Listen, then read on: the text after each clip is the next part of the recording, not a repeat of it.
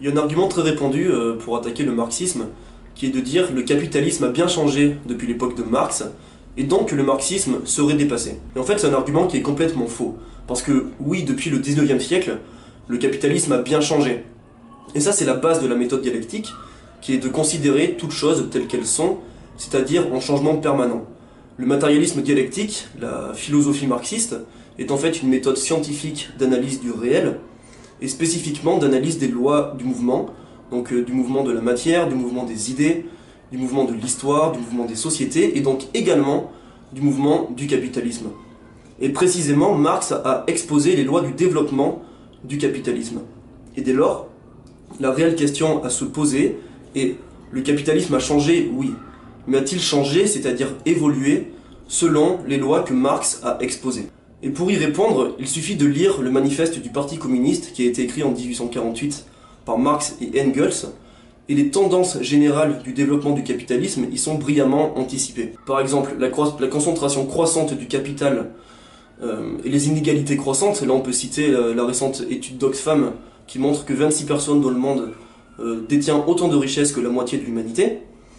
Ensuite, le développement du salariat au détriment de la petite paysannerie, euh, la constitution et la domination d'un marché mondial, ce qu'on appelle euh, mondialisation ou globalisation, euh, des crises de surproduction toujours plus dévastatrices ou encore des explosions récurrentes de la lutte des classes. Et la liste n'en finit plus. Et c'est un fait remarquable et exceptionnel dans l'histoire des sciences sociales que le manifeste du Parti communiste ait anticipé les caractéristiques les plus fondamentales de l'évolution du capitalisme.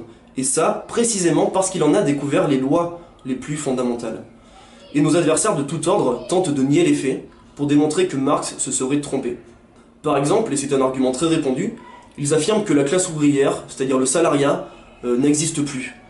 Euh, mais cet argument ne tient pas une seconde. En France, par exemple, le salariat, aujourd'hui, constitue plus de 90% de la population active, alors qu'à l'époque de l'écriture du, du manifeste, il n'était que de 30%. Et le même processus de prolétarisation de la société s'est accompli dans tous les pays à des rythmes et à des degrés divers.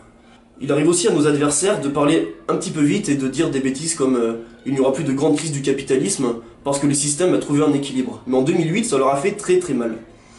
Même si certains continuent à nier en affirmant qu'en 2008 ce n'était pas une crise de surproduction, eh bien les, euh, les économistes bourgeois les moins malhonnêtes sont obligés de le reconnaître.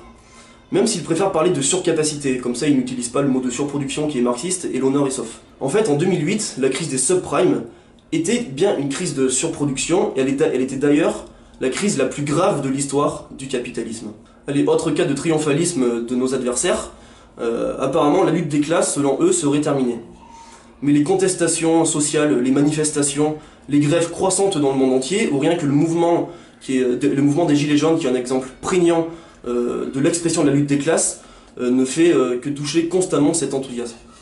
Donc l'analyse marxiste de la société est donc toujours d'actualité, mais également pas que l'analyse, dès lors le programme révolutionnaire du marxisme.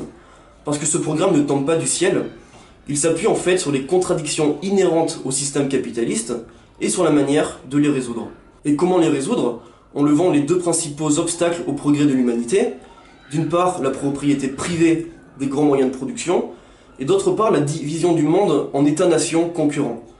Et la dernière question est maintenant de savoir quelle classe sociale accomplira ce, bouleversement historique. Et là encore, pour répondre, Marx s'appuie sur le développement réel euh, des rapports sociaux. Et c'est le salariat, la classe ouvrière, que le capitalisme lui-même prépare à réaliser la révolution socialiste. Parce que de par sa position dans le processus réel de production, la classe ouvrière détient les ressources et la puissance nécessaires pour exproprier la bourgeoisie et transformer l'histoire. Comme disait Marx, la bourgeoisie produit ses propres fossoyeurs.